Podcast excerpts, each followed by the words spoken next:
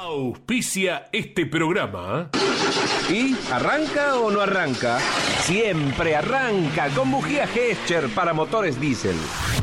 En Campeones Radio presentamos El Arranque. Para comenzar el día con buena onda y muy bien informado. El Arranque. Entrevistas con los protagonistas, historias, toda la pasión del automovilismo y el humor inconfundible de Luis Landricina. El Arranque. Con la conducción de Andrés Galazo y la participación de Leonardo Moreno e Iván Miori. El Arranque.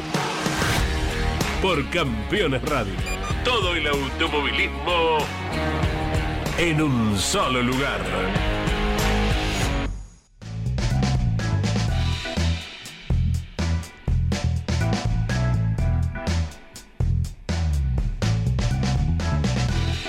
Hola, buenos días para todos. Sol pleno tenemos en la ciudad de Buenos Aires, temperatura fresquita, sí, ya la va a actualizar Leo, que tiene todos los datos bajo su dominio, no solo los de la actualidad, sino como nos viene anticipando ya hace varias semanas, estén preparados porque mañana pasado tal cosa, mañana pasado tal otra, así que lo que vos digas, Leo Moreno, es palabra santa, también en el rubro meteorológico, eh, con Iván Miori, con Claudio Nanetti en la operación técnica con la locución de Claudio Orellano. Aquí les acompañamos hasta las 11 con diferente temario alusivo a la fecha, eh, importante, lógicamente, y contando con la inestimable compañía eh, de nuestros oyentes en cada rincón de la Argentina y el mundo. ¿Cómo va Leo? Buen día. ¿Qué tal? ¿Cómo están chicos? Buen día para todos y todas. Aquí estamos, como bien marcabas, una jornada maravillosa a pleno sol. Ya estamos en 14 grados en la ciudad autónoma de Buenos Aires. Vamos a ir hasta los 19 y se viene un gran fin de semana. ¿eh? Se viene un gran fin de semana en materia de clima, 22 de máxima, 25 eh, para el día domingo. Alguna lluvia el domingo por la noche, pero Mira. no se preocupen, ¿eh? hagan fuego tranquilo. ¿eh? Aquellos que van a estar pendientes, prendidos ahí, que tengan la noble Karina al lado de la parrilla en la 590 el domingo. Haciendo el asadito, tranquilos porque las lluvias llegarían por la tarde-noche recién, aquí en la ciudad autónoma de Buenos Aires. Si van a andar por termas, si van a ver MotoGP el fin de semana, prepárense porque 29 de máxima para el domingo. ¿eh? Cosas totalmente diferentes en este país hermosísimo que tenemos, de lo amplio que es, porque ustedes van a 9 de julio y yo les recomiendo que por lo menos para el domingo a la mañana, cuando arranca a las 8, ahí van, te manden, no sé si te toca Chicana 1, te toca la plana o la última curva, vas a estar en 6, 7 grados, tipo 8 de la mañana, para lo que va a ser la transmisión del Procar 4000 el fin de semana. ¿eh? Bueno, bueno, iremos abrigados. Eh, bueno, no, sí. no queda otra. Pero viene con piel curtida Iván de San Martín Ah, de los sí. Andes. ¿eh? Sí, sí. Sí, Aunque, sí, sí. como se suele decir, son diferentes fríos el de Buenos Aires y el de San Martín. Claro, ¿Sí? sí, sí, lo, lo habíamos comentado en uno de los Claro. primeros programas que acá el frío es, eh, a razón de la humedad, ¿no? Se siente más. Eh, hablabas de San Martín. Ayer nevó allá. Mira, qué lindo. Se adelantó el invierno, o sea, no, no hay nada de otoño. La nieve dijo, bueno, vamos a aparecer unos minutos. Eh, después siguió con lluvia, pero fueron minutos de nevada, ¿eh? pleno marzo. Nunca vi nevar en mi vida. no. Jamás. Estás jodiendo. Jamás. Mira. Ni siquiera cuando nevó acá o, o en Tandil, a veces Sí. me encontraba en otro lado. Nunca vi nevar. Es uno de los fenómenos naturales más extraordinarios, al menos nosotros, Sí. ¿eh? los porteños o los del conurbano bonaerense, Sí. Que podamos observar, ¿no? Sí, ni hablar. Es más, eh, aquella vez que nevó acá, 2000, fue un- justo un 9 de julio, 9 ¿no? de julio de 2007. 2007. Día, lógicamente, feriado nacional. Sí, ¿Se señor. imaginan lo que hubiera sido un día laborable con la nieve? Yo no me olvido más Haciendo que estaba, estaba almorzando con, con mi familia eh, en mi casa y el noticiero de fondo, y bueno, estaban obviamente las imágenes.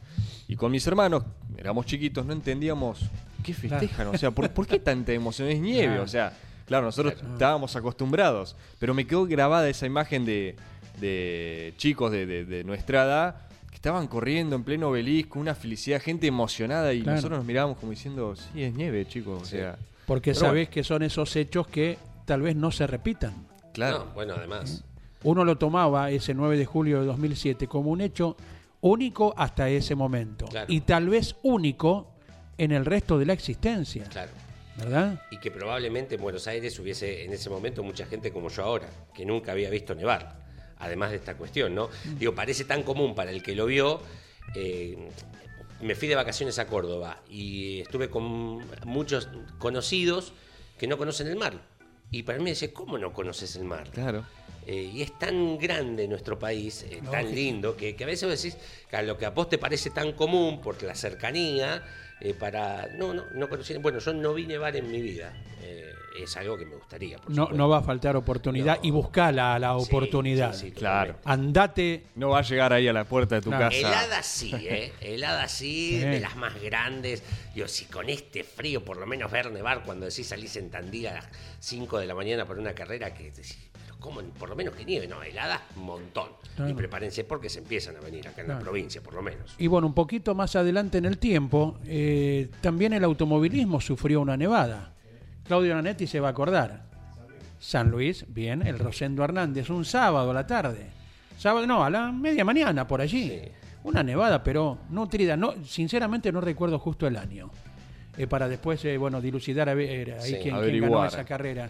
Pero sí, hoy, hoy se busca todo y se encuentra. ¿eh? Ustedes que son manos mágicas, tiqui, tiqui, tiqui, tiqui, ahí en, la, en el teclado. Estoy en eso. Sí, eh, también un sábado fue, una nevada, pero muy, muy nutrida eh, en, en el Rosendo Hernández. Así que eh, se ha visto un poquito de todo. Bueno, como fenómenos meteorológicos, creo que el que tiene un poco el privilegio de haber acompañado al automovilismo en muchas ocasiones es el autódromo de Pigüé, Sí, señor. donde hemos visto aguanieve, piedra, granizo, la escarcha que no se derritió a donde no le pegó el sol durante la mañana, donde hizo sombra. Nos vinimos de Pigüé sin que se derritiese, o sea que la temperatura se mantuvo bajísima todo el día. Se junta una helada con la otra, decimos en el interior. Ah, mira. Eh, que no, no nos tiene que hacer mucho frío, temperaturas muy bajas, que es común. O sea, también si no lo ves decís, me está exagerando, este me, me está exagerando, ¿qué va a tener hielo el auto arriba del techo o el parabrisas? Sí, sí, lo tiene. Inclusive vos lográs, hay Ah. mañanas que eh, eh, limpiás el parabrisas, lo humedeces, como fuera, y salís en el auto y se te vuelve a escarchar el propio parabrisas. Nos pasó en Punta Indio eso. ¿eh? Dormíamos ahí en, en el cuartel para las carreras de Claro. la base aérea y el móvil de campeones eh, tenía, bueno, el parabrisas absolutamente, absolutamente congelado, ¿no? Claro. Con agua fría, e ir derritiéndolo de a poquito. Creo que con agua caliente no, ¿no? Con agua Eh, fría. Yo con tibia, por ahí Tibia, le erro, sí. le erro, ¿sí? le erro, sí. Bueno, uno te invite un Sí. poco de miedo, a ver, le, va- le vas a echar caliente, Claro. haces un desastre. Sí, sí. Pero con agua fría que ya es bastante más caliente que, que Sí. lo que originó ese congelamiento, ¿no? 29 de septiembre de 2013. Autódromo Rosendo Hernández de San Luis. Victoria para Diego Aventín. Fue la primera fecha del playoff, o sea, de la Copa de Sí. Oro. Lo escoltaron Carlitos Okulovich Mira, y tercero fue Jonathan Castellano. En aquel año recordemos que fue Aventín el campeón ¿no? de aquella temporada. Fue la carrera del polémico toque entre Guillermo Ortelli y Matías Rossi. Claro, Una carrera donde los dos eran candidatos. Era candidato el Pato Silva, lógicamente con Ford, que tuvo algún inconveniente, no recuerdo el carácter. Y otros dos candidatos que se cayeron también por inconvenientes mecánicos, por eso hablaba de los dos. Uno José María López, en la época de Dodge, y el otro, el inolvidable Juan Marcos Angelini. sí, Luego queda el camino libre, entonces allí para la disputa Rossi y Ortelli, Aventín, el roce de la trompa de Ortelli a la parte trasera izquierda, doblando hacia la izquierda justamente, ahí para ir camino frente a los boxes eh, del auto de Matías Rossi, queda el camino libre para que Diego Aventín gane y bueno, y todos los comentarios que generó esa carrera. ¿no? Debe ser el único o uno de los pocos eh, errores, por así decirlo, que tuvo Guillermo Ortelli a lo largo de su trayectoria. No, No, no. se lo recuerda generalmente a Ortelli con toques así o maniobras polémicas. ¿No? Absolutamente. Y aquella con Rossi, bueno, despertó un poco la- la- el, el enojo, pero en realidad la, la bronca del hincha de Chevrolet que venían haciendo el 1-2 Claro. y quedó en manos de Ford la victoria.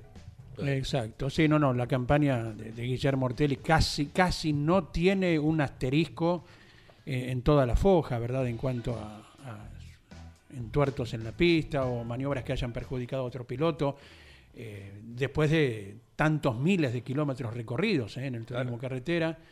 desde aquel debut en el 94 hasta el retiro en la última del año pasado y con siete coronas Claro. de por medio, eh, nada menos. Y eso le ha permitido, me parece, y que se vio reflejado cuando él anuncia el retiro el año pasado, eh, que, que supere la barrera de, de los hinchas.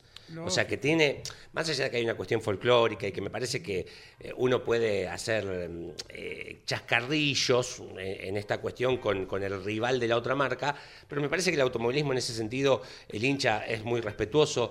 Bueno, sí, no quiero que gane Werner, pero bueno, tampoco es un deseo de que le vaya mal. Y me parece que en esta cuestión Ortelli ha superado, y se nota porque no ha tenido nunca conflictos, eh, y cuando anunció el retiro, eh, todo el mundo hizo su manifestación de, de dolor, si se quiere el término, eh, sea de Ford, de Dodge, de Torino, y que cuando pase el tiempo se va a convertir en un ídolo del TC, sacando la Claro. marca como son Mouras, como Castellano, que van más allá de particularmente la marca a la que representaban. Me hiciste acordar algo cuando hablaste de no deseo que pase esto o lo otro con el piloto de la marca rival. ¿Supieron lo que sucedió el otro día en Jeddah, en Arabia Saudita? Fue despedido un oficial de pista Sí. porque se descubrió que había escrito un tuit en el cual, locos hay en todos lados, ¿no? Deseaba que a Lewis Hamilton le sucediera lo mismo que a Román Grosjean. Mira. Nota de la de redacción, Claro. eh, lo aclaramos por las dudas, Román Grosjean que estuvo, salvó su vida por el halo protector que hizo de cuña para que el Walray se abriera y estuvo 28 segundos encerrado entre las llamas en Bahrein, ¿no? Eh, descubrieron quién era, iba a trabajar como oficial de pista en Jeddah, ¿no? Le dijeron, venga para aquí, Sí. vaya para casa, lo expulsaron de la actividad. El hombre luego pidió disculpas Tarde. bueno, vaya a saber, al menos un acto de, de arrepentimiento, pero lo exoneraron de la labor que debía cumplir en el Gran Premio de Fórmula 1. ¿no? Sí. Bueno, hoy eh, la Fórmula 1 amaneció con una, nosotros mejor dicho, amanecimos con una fuerte noticia de la Fórmula 1 que confirmó Las Vegas para el calendario 2023, luego de, de varias temporadas, incluso hay que remontarse al 80, a la década del 80, 82, ¿no? De poster- 81-82. Posterior a la triste carrera de Las Vegas del 81. ¿no? Exactamente, sí, sí. Así que luego de, de varios años vuelve al calendario 2023 y con este gran premio, el de Las Vegas, eh, la temporada que viene van a ser tres la carrera en Estados, las carreras en Mira. Estados Unidos. Porque, Liberty Media, ¿eh? Sí, Sí. Tenemos eh, Austin y Miami, que se estrena en mayo de este año, el Gran Premio de, de Miami. Así que la Fórmula 1 está pisando, está recuperando escenarios que alguna vez tuvo en su rica historia. Qué Bueno, lindo. cuando se corra en Miami, a lo mejor podemos tener contacto eh, con Sil Dylan Kelly. Kelly, ¿eh? Sí, el sí, jovencito que nos acompañó hace un par de días, que vive en Miami. A lo mejor los compromisos ese fin de semana los llevan por otro lado, ¿no? Sí. Y que corre en Moto 2 en Termas de Río Hondo, que es hijo de argentinos y nos visitó aquí eh, el martes pasado, fue verdad, hoy es jueves, sí. Claro. El martes estuvo por aquí. Recién cuando vamos a aclarar, ¿no? Porque uno muchas veces dice algo y no todo el mundo lo, lo capta. eh, Correcto. porque no lo ha vivido. ¿Por qué dijimos aquella triste carrera del 81 de Las Vegas? Porque nos dicen Las Vegas 81 y fue la definición del campeonato que no pudo obtener Carlos Reutemann. Claro. Y estemos atentos. Los otros días hablábamos algo y decíamos, hasta aquí lo vamos a decir, punto final. Ayer ya hablaban un poquito más acerca del tema Carlos Alberto Leniani y Alberto Juárez, aquí en La Tira, a la hora 12. Estén atentos a los espacios de campeones porque puede haber eh, alguna revelación importante al respecto. Punto y aparte, nada más. Bueno, pueden comprar el libro, ¿eh? Ya está la preventa de Reutemann Eterno. Entran en eh, la web de campeones, ahí hay un banner, es muy fácil de llegar a cómo tener el libro de antemano a lo que va a ser el lanzamiento el 12 de abril, cuando eh, coincida con el 80 aniversario del natalicio de Carlos Alberto Reutemann. ¿eh? Es una noticia que Sí. excede el automovilismo deportivo, la que vamos a comentar ahora, lamentable por supuesto, pero como cualquier deportista o equipo argentino que en su momento logró algo fue por demás trascendente. Y todo el mundo, allí no haya nacido en aquel momento aún, Sí. sabe de qué se trató el gol del Chango Cárdenas de Racing a Celtic en el centenario de Montevideo. Claro. Lamentablemente, anoche falleció Juan Carlos Cárdenas, santiagueño él, por eso el apodo del Chango, y que fue el autor, era derecho él, pero con un zurdazo impresionante del gol más importante que haya festejado la academia. Por eso hoy tendremos Sí, eh, el sí, homenaje. Dentro de algunos y- minutos. Y con esto nos adherimos al dolor de los racinguistas como Pablo Culela, Miki Santangelo, para también eh, personajes del automovilismo como Roberto Urreta Vizcaya, Machete Esteban, Emiliano Espataro. eh, muchos de ellos, o la mayoría, tal vez en el 67, no habían nacido. Eh, es más, Pablo Culela, eh, que tiene cierta simpatía por Racing, ¿verdad? Sí, un poquito. ¿eh? Un poquito. que eh, es clase 67. Eh, eh, lo del gol del Chango fue en noviembre, Pablo es de enero, así que tenía 10 meses por allí, ¿no? No lo ha visto eh, en su momento, pero seguro se, se cansó de ver el video posteriormente. Así que bueno, compartimos el dolor de la familia racinguista y hasta hoy escuchaba a la mañana en el informativo de AM Continental 590 que el Club Atlético Independiente emitió un comunicado como corresponde, adhiriendo al duelo por el fallecimiento del Chango Cárdenas. Que más allá de ese gol, Sí. y a ver si saben algo, eh, alguna vez tuvo que reemplazar a un arquero expulsado, no me acuerdo si expulsado o ya no había cambio, eh, posteriormente a la conquista del título del mundo, ¿eh? y fue al arco. Y atajó un penal en cancha de Rosario Central al Chango Gramajo, a su comprovinciano. Mira. ¿eh? Y después otro arquero de Racing que atajó un penal una vez, que eh, fue emblema de Lanús. Sí, Ten- de Pele- Pelletieri. Pelletieri. sí, Pelletieri. sí, También sí, sí. atajó un penal Pelletieri. Fíjate vos, ¿eh?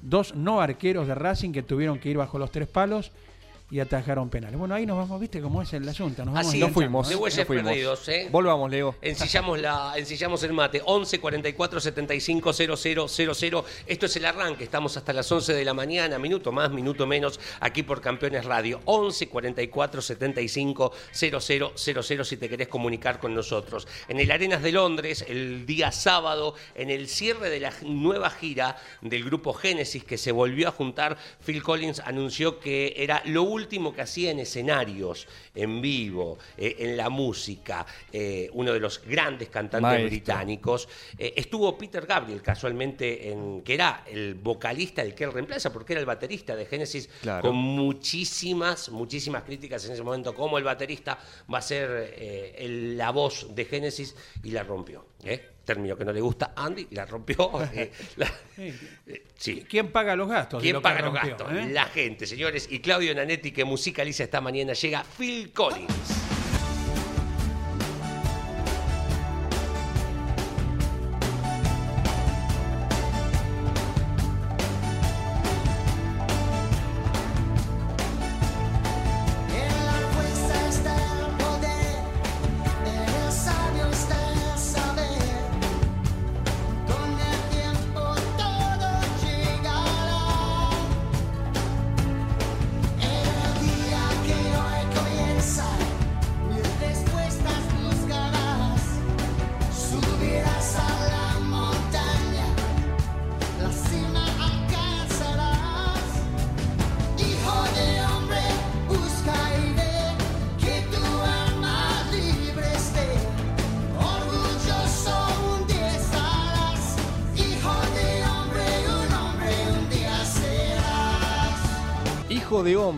Está sonando en Campeones Radio de Phil Collins. Sí, señores, Phil Collins, un maestro, como decía Leo, porque mm, es completo en, en todo sentido musical. Él es eh, británico y canta en español, canta en italiano, en francés.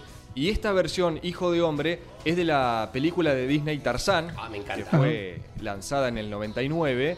Eh, entonces marcó a una generación, porque también colaboró con las canciones de la película Tierra de Osos, entre otras que también vamos a escuchar en algún momento, y por supuesto que tiene sus clásicos. Pero este es, sin lugar a dudas, en la versión ¿no? de, de castellano de Phil Collins, uno de los más sonados, Hijo de Hombre. Hijo de hombre,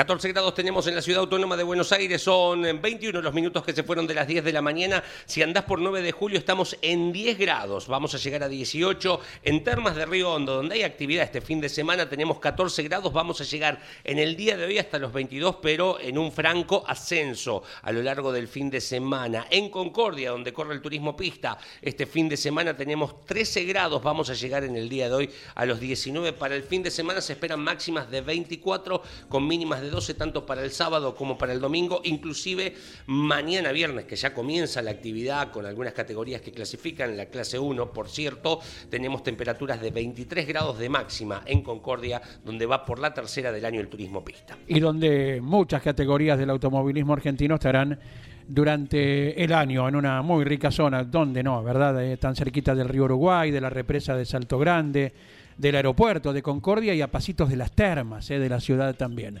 Es gente que se comunica con el 11 44 75 0000. Buen día para todo el equipo. Soy Cristian de McLaren Fórmula 1 Argentina, sitio de Twitter y de Instagram también. ¿eh? Eh, les mando un fuerte abrazo. Coincido en lo que hablan de los ídolos que trascienden con el tiempo, más allá de la marca a la que hayan defendido. Pasa actualmente y seguirá ocurriendo. ¿eh? Otro ejemplo claro es el de Juan María Traverso, amado por todo el ambiente y el público TCIsta. Y eso es lo lindo, ¿eh? de hacer que gane tu marca o tu piloto, picantear con amigos y después comer un asado juntos. ¿eh? El automovilismo es familia. Saludos desde la querida Lomas de Zamora. Nos envía y es recíproco Cristian Cedrón, quien lleva adelante su eh, sitio eh, de Twitter, de Instagram, donde difunde toda la actividad de la marca McLaren Ah, sí. eh, a nivel de Fórmula 1, La historia, presente, futuro. Y de la mano de Cristian deseamos que McLaren levante un poquito la puntería, a ver si puede estar ahí entre Ferrari, eh, Red Bull, Mercedes, como ha estado y como ha ganado el año pasado en Monza con Daniel Ricciardo, nada menos. Sí, eh, coincido con lo, lo de Traverso. A mí me parece que después de pasa el tiempo, mm, vos por ejemplo, si sos hincha de Ford y te lo cruzás a Satriano, ¿no le pedís una foto al obispo? Eh, encantado. No, Eh, son Eso es lo- símbolos, lo, que me ¿no? parece que ya, eh, pasado el tiempo, inmediatamente, eh, comienzan a ser ídolos generales, ídolos generales eh, del turismo de carretera, en este caso, o del automovilismo, eh, que exceden a las marcas, que exceden a las marcas, y bueno, esto nació creo que por- de Ortelli estábamos hablando, ¿no? Digo, ah, por- de la buena conducta de Ortelli y por qué lo quiere todo el mundo. Y Creo- surgió esto por, eh, por el tema de la nieve y porque vino que en una carrera hubo nieve un sábado eh, durante la actividad. Y en esa carrera, bien nos decía, buscando el archivo, Iván Miori, eh, había terminado como escolta a Carlos Okulovich. ¿Cómo te va, Carlitos? Buen día, un abrazo grande. Hola, buen día, ¿cómo estás, Andy? ¿Qué ¿Todo se bien? cuenta? ¿Ah, ¿Por casa, por Oberá? Mira, estoy en Misiones, yendo para la fábrica, desviando por un camino de tierra porque hay corte de ruta en la entrada de- del pueblo, así que, que bueno, tratando de, de llegar a la fábrica para trabajar. Bueno, bueno, tranquilo, ocurre en cada rincón de- del país el, el imprevisto, Carlitos. Eh, Vos sabés que Iván Miori te va a hacer alusión en un minutito a algo que ayer, bueno, mediante Twitter se difundió mucho, que volvió a tomar un volumen grande, ¿no? Pero antes te consultamos, ¿te acordás de aquel sábado con Nevada en, en San Luis, verdad? Donde después te fue bien en la carrera. Sí, me acuerdo, me acuerdo de haberme despertado en el hotel a la mañana y ver todo blanco y no podía creer. ¿Qué Creo es que nos pasó esto? todo lo mismo, ¿no? Porque habíamos estado con, con un clima normal el día anterior y, y después esa misma tarde terminamos creo que en remera manga corta de nuevo. Fue, fue un, un fin de semana muy raro, atípico y, y bueno, después, como decís vos, lo pudimos coronar con, con un buen resultado el, el domingo, ¿no? ¿Con qué auto estabas en ese momento, Carlitos? Con un Torino del Mackin Park. Correcto, ahí estamos entonces. Bueno, bueno, queríamos eh, tener eh, esa vivencia eh, como sorpresiva como fue para todo el mundo en esa ocasión.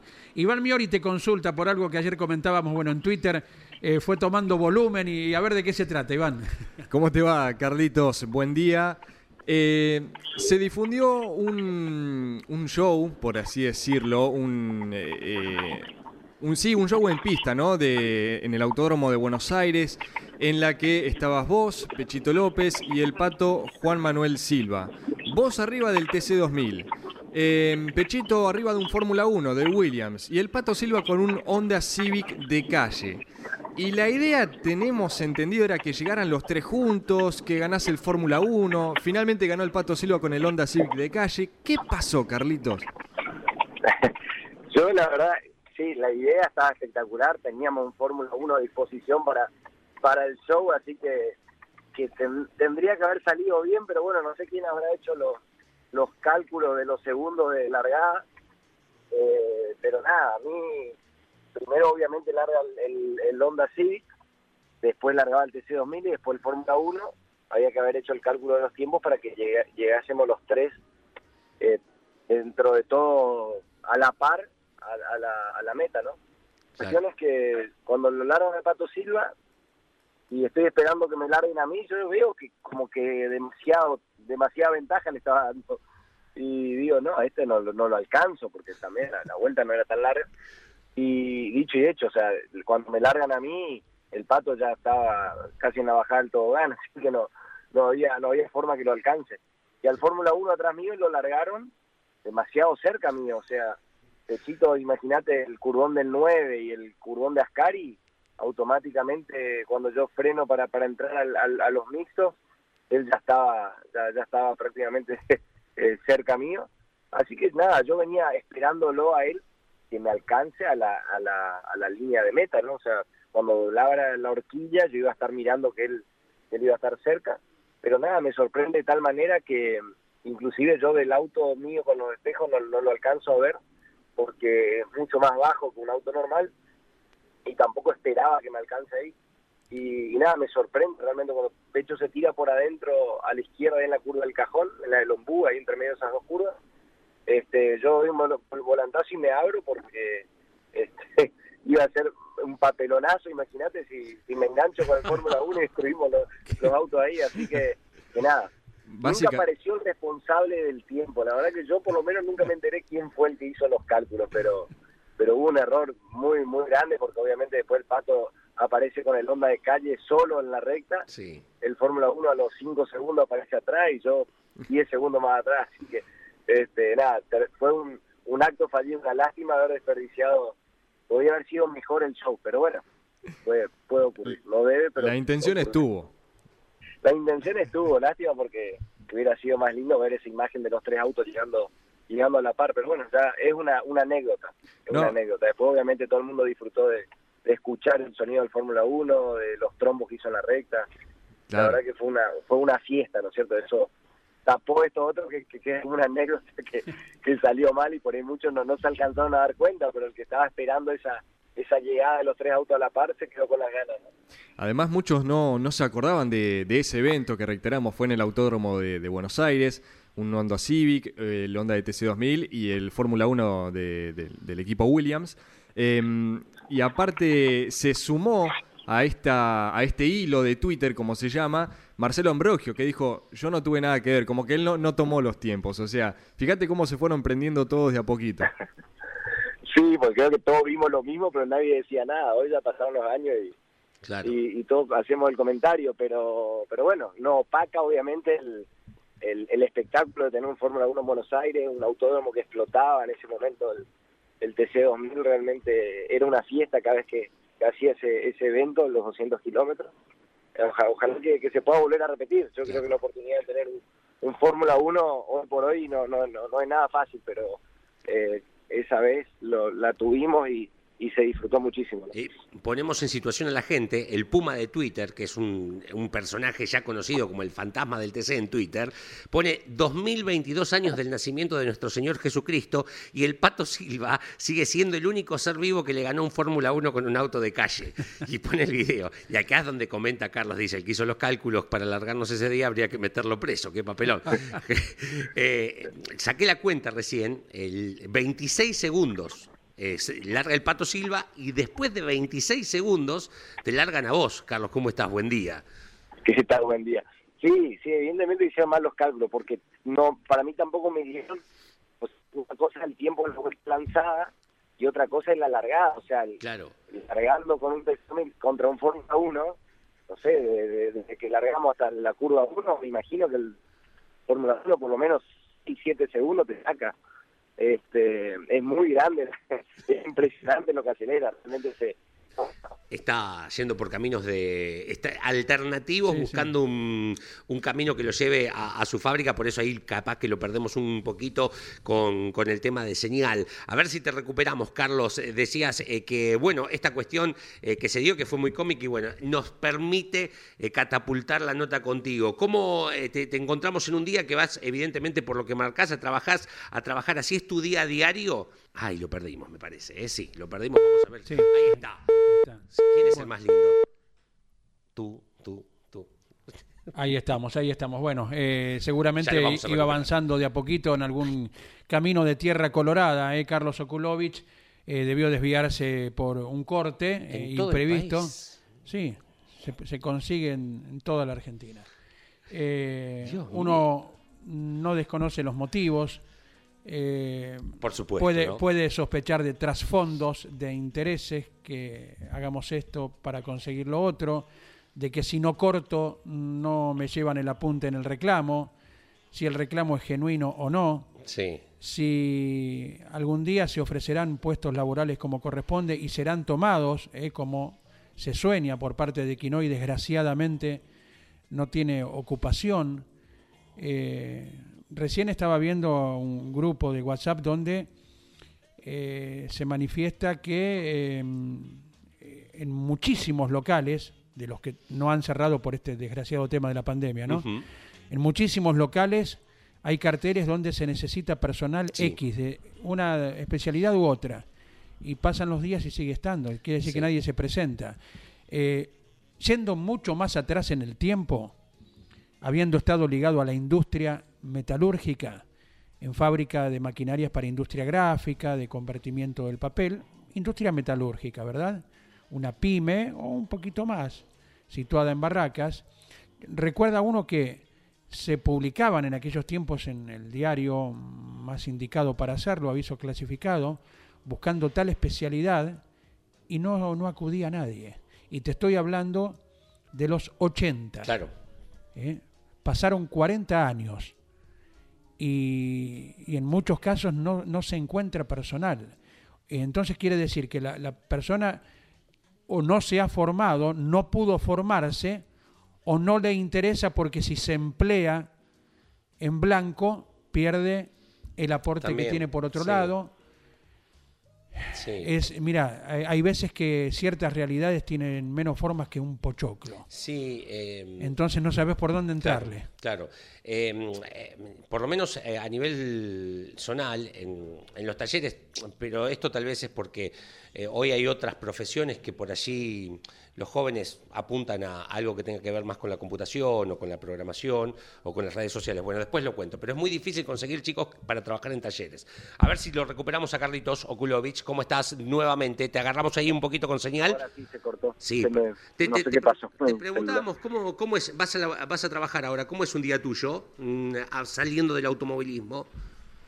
Y, no- y bueno, arranco dejando los chicos en el colegio a la mañana, Sí. siete y media, entran, así que los dejo ahí, me voy a la oficina y, y normalmente a la mañana es toda la mañana en la oficina y si no, bueno, el día de hoy salí un rato antes porque mira, acá justo estoy estoy mirando, llegué, Sí. a- ayer salió un camión de la fábrica con, con un contenedor y, y era un día de lluvia, camino de tierra, volcó, tumbó y ahora estamos con dos grúas tratando de, de sacar el de sacar el camión, va el, el, el, el contenedor con, con el semi que está que está volcado, así que ese es el trabajo de la mañana.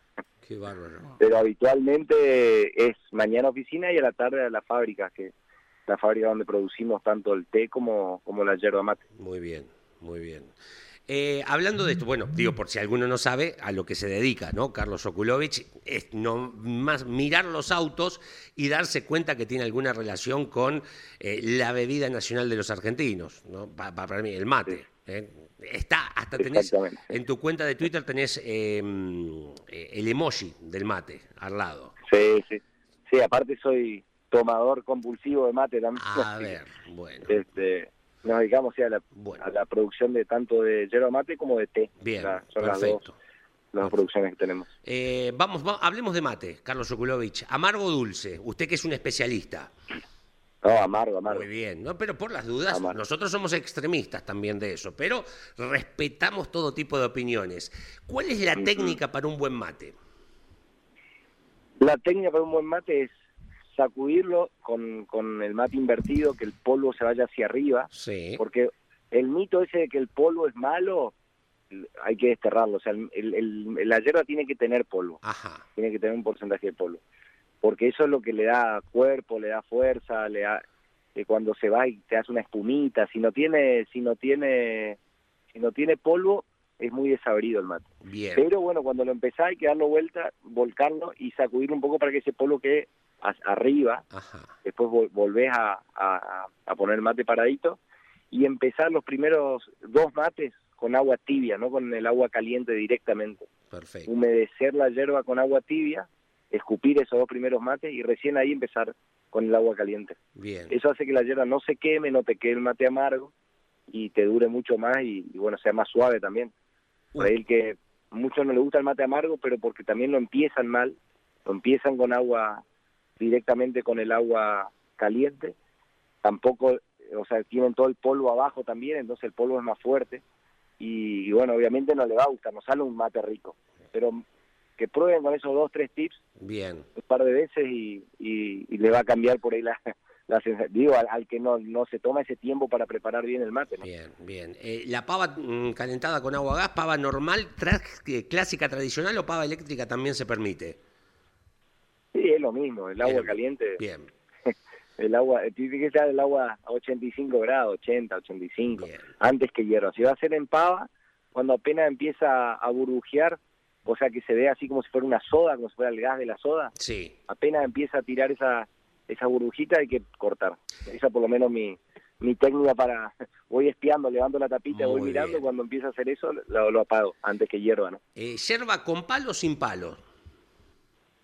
Yo tomo con palo, Con palo. hierba con palo. Obviamente no palo en exceso, si tiene en exceso ya Bien. no, pero pero un poco de palo sí. Eh, la mejor compañía para un mate es con berlinesa barra torta negra o sal, rodaja de salamín, porción de pizza fría. Con las dos cosas va. Eso, viste, sobre gusto no hay nada Sí. escrito, pero depende el horario, depende el clima, pero el mate la verdad que que, que va con todo, o sea, al que al que está acostumbrado tanto con salado como con dulce, siempre siempre es bueno poder acompañarlo con un mate. ¿Tereré sí o tereré no? Yo tomo muy poco, eh, pero pero va bien. yo. Mi hermana, por ejemplo, toma todo el día, no toma mate y toma tereré. Mira, Eh, Así que son costumbres. Y los paraguayos, acá nuestros vecinos, sí, también. El tereré es casi sagrado, es como el mate para nosotros. mira vos. Eh, ¿Vale un poquito de whisky para curar el mate? No, mira, yo ya dejé de usar mate mate de madera o de Ajá. porongo. ¿Sí? Ahora uso uso mate de, de- de acero, lo- los que son, o de, o de vidrio puede ser también. Sí. Se me hace más más higiénico y todo, y bueno, este me acostumbré y dejé de, de usar, así que ya no no no tengo que curar más el mate. Perfecto. Eh, ¿El mejor mate es el primero de la mañana a primera hora, a la hora que uno se levante, o el de viaje de ruta? El de viaje, el de viaje de ruta es espectacular. La verdad que es casi reglamentario en, en la ruta. Tener un buen cebador de mate, obviamente con cuidado, ir tomando, pero pero es una la mejor compañía para un viaje y, y el de la mañana, el primero de la mañana también, ese casi es fundamental y, y ya para para mi para mi, mi día a día es como que si me falta el mate no no, no arranca bien el día. Me, me parece que a todos los tomadores de mate le, le pasa lo mismo, ¿no? Bien, bueno, buen congreso de mate nos ha dado Carlos Okulovich, ¿eh? Y le hacemos una preguntita más eh, en el final a Carlitos. Sabés que el otro día se realizó una rueda de prensa con Paul Espargaró, un simpático piloto de MotoGP, y el colega Sí. Julián García le, le hizo una producción tomando mate, ¿verdad? Y se interesó mucho, ¿eh? Paul Espargaró. Y entre otras cosas, eh, nosotros lo poco que sabemos lo aportamos allí al, al comentario. Por ejemplo, Carlitos, hoy se cosecha ¿eh? la yerba mate. ¿Cuándo está lista para consumir, por ejemplo? La hierba se cosecha hoy, por ejemplo, nosotros justo ahora está, es, es época de, de cosecha. Así que se cosecha hoy y en el mismo día de cosecha ya entra en producción. Y entra en producción en el día, ponerle que todo el proceso son seis horas entre secado, molienda y todo, envasado, se guardan en bolsa y ahí viene el, el estacionamiento de, de la yerba mate, que también hace mucho a la calidad Ajá. y donde cuanto hasta dos años de, de estacionamiento es lo que se recomienda, una yerba premium, con un año la yerba ya está tomable, este, y después tenemos, hay sistemas de cámaras calefaccionadas donde se acelera un poco ese proceso y, y se puede estacionar más rápido. La yerba cuando recién se elabora es un color verde, un verde fuerte, y a medida que se va estacionando va pasando un color más, más amarillento, más amarronado, este, y bueno, eso es lo que hay que esperar para que sea una, un sabor más suave, que, que la, la, la hoja, o sea, una hierba bien estacionada marca una diferencia con una hierba con poco estacionamiento, y bueno, eso también está en el precio, ¿no es cierto? Porque uno elabora hoy, la tenés que guardar este, por lo menos un año, y es un costo financiero grande, y hay que levantar la cosecha y después la terminás vendiendo o, o consumiendo un año después, así que, que eso también va un poco en el, en el, en el costo de, de la hierba, que, que yo escucho y leo, obviamente, que, que, que se quejan por ahí por eso, pero también hay que tener en cuenta de que hay un 50% de inflación y, y ese 50% es el tiempo que tenés que tener guardada la, la hierba en, en- en algún galpón.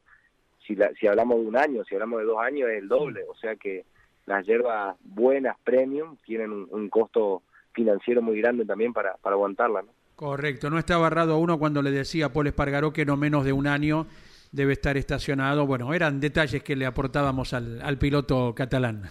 A los oyentes de, de Campeones Radio le decimos que si uno entra al perfil de Instagram de arroba carlitosocu, tenemos por un lado las historias que recién eh, Carlitos nos comentabas acerca de este vuelco de- de- del camión. Y en la parte del, del cuerpo, lo que se llama feed, Andy, Sí. feed de Instagram, Andy pone cara. la última foto, Carlitos, es de, de tu hijo, este joven piloto, ¿eh? el Mini Okulovich, ar- arriba de un karting número 18 con una decoración al estilo Kyle Busch de NASCAR. Sí, sí, es fanático de Kyle Busch. O sea, en realidad por, por, por los chocolates, ¿viste? Que Claro. le gusta Claro. el auto y mira y mira las carreras y tiene gorra, remera, así que el karting cuando se lo regalé lo mandé a plotear con Kyle Busch para que Está hermoso. bueno, que sea más, más linda más linda la sorpresa y, y obviamente le encantó y después el casco eh, mi amigo Germán Rodoni me pidió que se lo mande me dice yo ya le pinté el casco a tu papá te pinté a vos quiero pintar el de tu hijo así que mandámelo que le voy a hacer un, un diseño especial le dice. así que este fue fue idea de, de Germán y, y bueno obviamente quedó espectacular ¿Y y, bueno, Nico sí. ahora eh, me empezó a pedir para ir a andar en karting, porque al principio quería, después fuimos una o dos veces, y no me pedía, entonces no lo llevé más, y ahora se le despertó de nuevo, fuimos a la carrera pasada y volvió enloquecido que quería andar en karting, quería andar en karting, así que, que lo volví a llevar esta semana y bueno, se, se enganchó y mejoró y bueno, es chiquito todavía, tiene siete, pero, pero bueno, a ver, aparentemente le va a gustar también. Y yo creo que en unos años, eh, Andy y Leo, vamos a tener la otra camada sí, de. Okulovich, Fontana y Di Palma, que también Valentino y Mateo también andan en karting. Eh, lo- seguramente Sí. lo- los has visto, Carlitos. Sí, sí, andan, andan, vi que ya arrancaron. Y acá en Misiones lo tengo a lo- los hijos de Rafa Morrison, que tiene dos, dos mellicitos. Andan re bien, un campeón el año pasado, tienen ocho años. Y realmente andan muy bien y les encanta. Rafa me muestra videos de los chicos pidiéndole por favor, casi llorando para ir a andar en cardio. O sea, están fanáticos. Así que, que hay, hay, hay una, una nueva camada, el hijo de, de Matías Milla también. Este, son todos más o menos de esa edad que seguramente se van a se van a sumar dentro de un par de años a, a las categorías escuela, ¿no? Y un poquito más grande, también otro misionero que tiene heredero es Crispín Beitía, ¿verdad? Con Iñaki, en el TN. Sí, Iñaki ya, bueno, ya está en la, en la clase 2, Claro. este es otro, otro piloto de la nueva camada misionera que se viene, así que, que bueno, va, todo continúa como, como la vida misma, ¿no? Claro que sí. Carlitos, bueno, te deseamos lo mejor en la actividad laboral eh, tan importante. Y bueno, todavía falta un ratito para que el TN corra de vuelta. Recién será a fin de abril en, en Altagracia. ¿eh? Bueno, dale, muchísimas gracias, nos estamos viendo allá. Y bueno, ahora ahora subo un par de historias con, con la imagen del camión. tratando de sacarlo. Ojalá, ojalá, ¿eh? que se recupere Un todo. abrazo. ¿eh? Un abrazo grande, Carlos, gracias. Muchas gracias. Hasta luego. Chao, chao. Allí estuvimos con Carlos Okulovich. Hablando de mate, ¿eh? le recomiendo a los porteños o a los que vienen a visitar la ciudad autónoma de Buenos Aires que cuando, si tienen un ratito, pasen por el Parque Botánico, que es un lugar hermosísimo, y allí eh, Carlos Tais, el paisajista que diseñó, eh, fue uno de los eh, que emprendió a la industrialización de la yerba mate en nuestro país. Eh, y si se quiere, entre comillas, la salvó. Eh, hace muchísimo tiempo hay una historia maravillosa, hay eh, muestras de las primeras plantaciones de yerba mate en el país que luego obviamente se fueron a tierras mucho más fértiles y más dadas en el clima con respecto a la crianza, entre comillas, de, de la yerba mate, como es Misiones, la provincia de Misiones, que es la número uno, ¿no? por lo menos en nuestro país con respecto a la plantación de yerba mate. Pero la historia de la yerba mate en la Argentina, aquí en el Parque Botánico, es formidable para aprenderla gracias a Carlos Tais. Desde ya que sí. Eh, saludamos a dos colegas, eh, a Sebastián Elías en el barrio de Caballito, el titular del equipo Entre Ruedas y Caminos. Gracias por estar acompañándonos, Sebastián. Un abrazo muy, pero muy fuerte. Y también para Agustín Orejas desde Neuquén, que nos manda inclusive una foto de Villa Pegüeña con una nevada interesante, que ya hubo los otros días. Hermoso. Y esta foto es de esta mañana, eh, tomada desde el interior de un auto, eh, se ve la nieve a los costados, el camino húmedo, Villa Pegüeña, provincia del Neuquén, un sitio paradisíaco también. En ¿eh? 47 minutos tenemos de las 10 de la mañana, vamos hasta las 11. Somos el arranque por Campeones Radio. Llega Phil Collins nuevamente a la mañana, otro día en el paraíso. She calls out to the man on the street. Sir,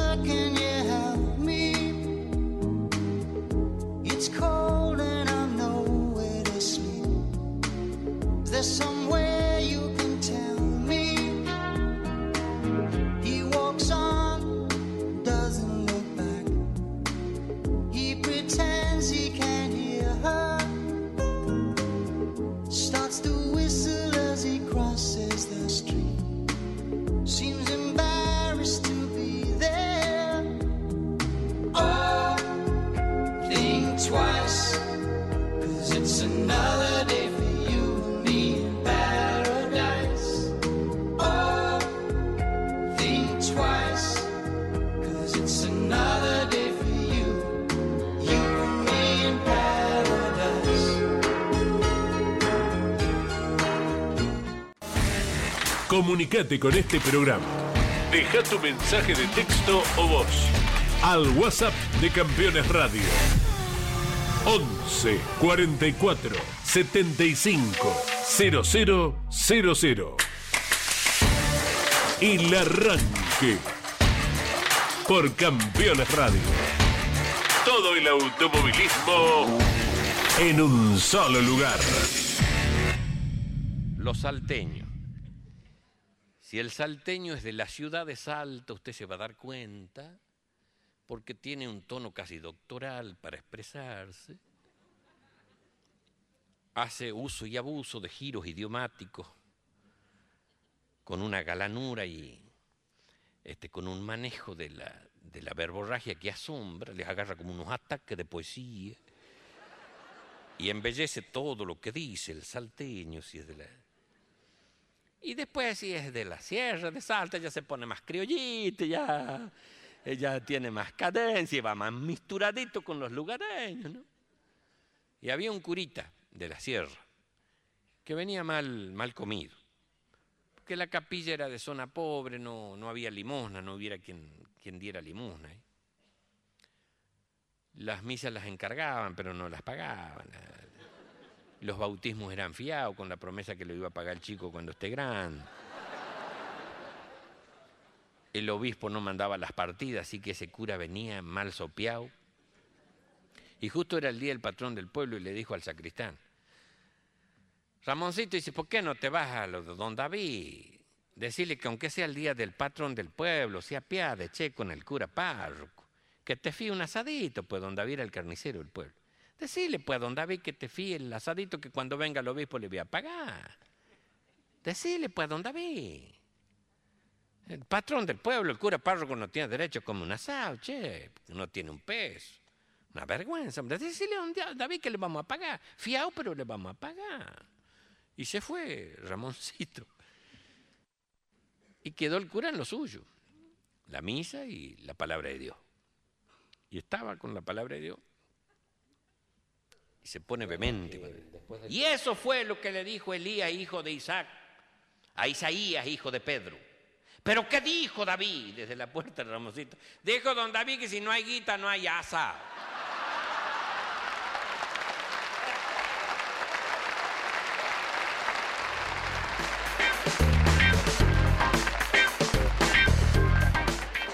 Un fenómeno. Nos engalana cada día eh, con su presencia Don Luis Landricina y lo disfrutamos aquí en el arranque. Y ya va a estar Jorge Archiria en un minutito, pero como Jorge es racinguista, Claro, no queremos compartir con él este día triste para la academia y para el deporte argentino en sí por la desaparición del Chango Cárdenas. Lo hacemos de este modo. sobre la línea central.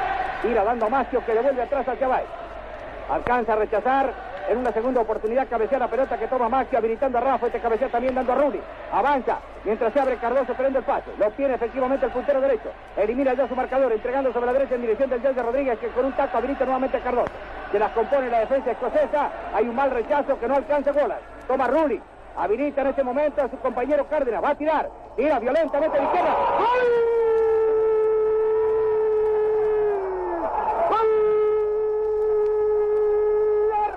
argentino.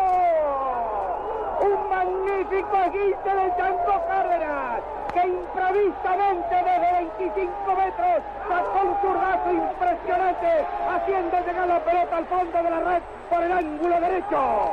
Racing 1, Celtic 0.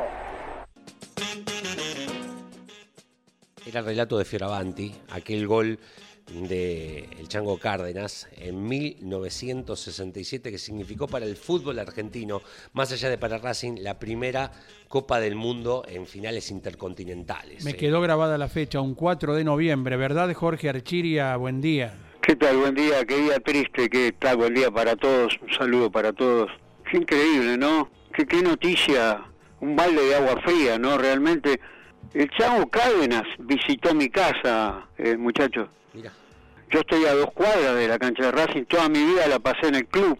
Mi vida es Racing, el club. Eh, de muy chiquitito, desde que tenía ocho años. Eh, primero en la pileta de la sede y después cuando hizo todo el complejo. Racing, que realmente es maravilloso, ¿no? Y bueno, tuvimos la suerte de que venga a casa el Chango Cárdenas, ¿no? Y el barrio, imagínate cómo estaba cuando estaba el Chango ahí, un tipo sensacional. Así que lamentamos mucho el recuerdo permanente, ¿no? Esta emoción, ¿no? Que queda para toda la vida, ¿no? Claro que sí, 76 años tenía y no se conocía de ninguna dolencia previa, fue una mala e e inesperada noticia, ¿verdad? Realmente sí, muy triste, Andy. Eh, bueno, Andy, eh, entrando en el automovilismo, eh, la cuarta vuelta de Necochea con la victoria de Dante Miliosi, la gente de la barriga, y por primera vez se superaba en los 200 kilómetros, promedio 203, 526, se superaba para una carrera de ruta, ahí estaba ganando la gente de la barriga, que sería eh, su segundo título en ese año 63.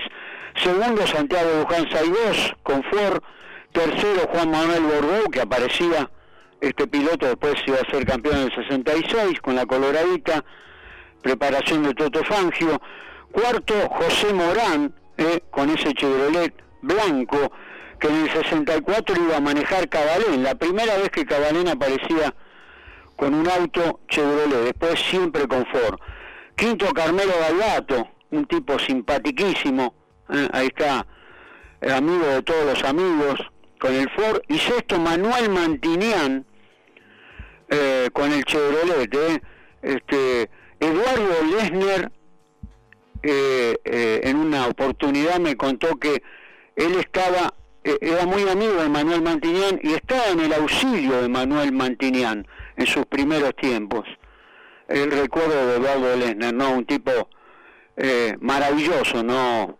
Eh, no, Andy. Un personaje por donde se lo mire, eh, al, al inolvidable eh, Eduardo Lesner. ¿Quién no tiene una anécdota con él? Sí. Una vivencia ahí con Eduardo, en los viajes inclusive por Sudamérica, con la Fórmula 3 en aquellos tiempos, y no hablar, ni hablar de, de- de su actividad en todas las categorías del automovilismo argentino. Todo el mundo siempre lo recuerda, Eduardo. Un tipo buenísimo, maravilloso. Bueno, eh, año 69, bueno, lamentablemente mientras probaba un Alfa Romeo 33 para participar en las 24 de Le Mans, eh, bueno, tenía un accidente mortal Lucien Bianchi, que había ganado el año anterior acompañado por Pedro Rodríguez, fíjate vos. Con un Ford GT40 ganaban, eh, la carrera del 69 la ganaría Jackie también con un Ford GT40, eh, un auto atemporal totalmente, un diseño maravilloso, y bueno, ahí estaba, ahí estaba lamentablemente con un Alfa Romeo perdiendo la vida este recordado piloto. También, eh, digamos, feliz cumpleaños para José Luis Di Palma, ¿no? Eh, nacía un día como hoy en 1966, campeón, campeón de la Fórmula 3 inglesa, un piloto, como decimos, pilotazo, ¿no? Este, realmente José Luis, un, un gran talento, ¿eh? así que le, le mandamos eh, feliz cumpleaños, ¿no? Realmente un piloto de excepción, ¿no? Claro que sí, y considerado por sus hermanos, Patricio y Marcos, que era el mejor de los tres. ¿eh? Ellos lo decían.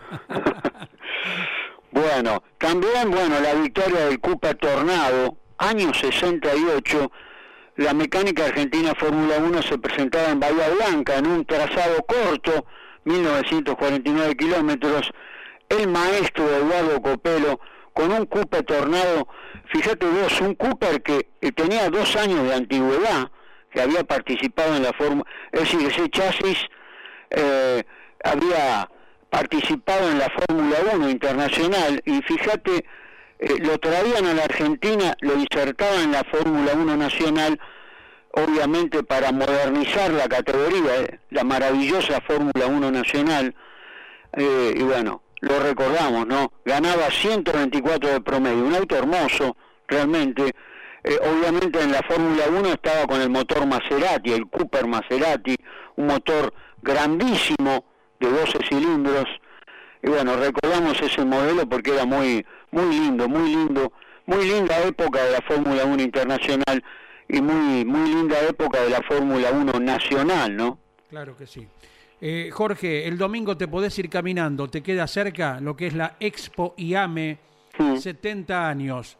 Autos, motos, tractores de fabricación nacional. El próximo domingo de 12 a 20, Güemes al 700, entrada libre y gratuita en el centro de exposiciones del municipio de Avellaneda. ¿eh? Así que invitamos a la gente de la zona sur o quien guste acercarse. Güemes 700 frente al Palacio Municipal, la Expo Yame con la industria nacional en todo su esplendor. ¿eh? Sí, vamos ahí, vamos a visitarlo y, y vemos todo lo que se producía en la República Argentina en esa época, ¿no? Muy, muy, pero muy importante para la historia eh, de las fábricas, ¿no? Eh, se ve muchas cosas interesantes, sobre todo el, el famoso auto justicialista, ese auto que estaba motorizado con un motor Porsche, que la verdad que asombra, ¿no? Porque se adelantaba la época el auto ese, eh, obviamente después en Estados Unidos vendría el Chevrolet Corvette, pero acá nos acordamos de ese auto y lo vemos. Y la proporción que tiene ese auto es maravillosa para la época, la verdad que eh, qué lástima que no hubo continuidad de la industria nacional, ¿no es cierto? Correcto. Jorge, te dejamos un abrazo y será hasta mañana. Un abrazo, un saludo para todos, hasta mañana. Gracias, Jorge Archiri. Le agrego el saludo para el Tano Llena, piloto de Mar del Plata que pasara por el turismo de carretera, que hoy también está cumpliendo años, festejando sus juveniles 56 eh, pirulos. Un chico que, además de correr en turismo de carretera, tiene un montón de campeonatos zonales. eh. Bien, nos escribe Rafael desde Villa Mercedes en relación a la charla matera eh, con Carlos Okulovich. Quien se enamoró del mate argentino fue el noruego Casper Ruud, campeón del último torneo de tenis en Argentina. Gracias, Rafael, por el dato. ¿eh? Hola, chicos. Eh, ¿Es para nosotros? ¿Sí? Eh, desde es- Tandil, linda y fresca mañana por aquí. Como siempre, prendido a la radio. Abrazo envía Juan Ugarte, Saludo. lo cual es recíproco. ¿eh? Sí, señor, debe estar fresco en Tandil, pero lindo clima. Ayer una lloviznita para la tarde, hubo por la tarde, pero después muy lindo clima. La cuenta de Instagram del Museo Hermanos Emiliosi obviamente publica esto, que fue la primera vez que el TC eh, supera los 200 kilómetros de promedio, 203 con 526 el promedio de Dante Emiliosi en aquella carrera hace 59 años en la vuelta de Necochea. Impresionante. Con la- imagínense los jóvenes si tienen en la mente la galera, los neumáticos, la altura de ese auto, además por rutas, Las suspensiones. ¿eh? lo que ha sido superar en ese momento los 200 kilómetros, algo impresionante. Correcto. La seguimos a las 12 con Sí, la conducción de Carlos Alberto Leniani y la tira aquí en Campeones Radio. ¿Sí, muchachos? Sí, señor, y volvemos mañana. Abrazo grande, Iván también, Leo, para todos, eh, Claudio Nanetti en la operación, cierra eh, Claudio César Orellano. tenga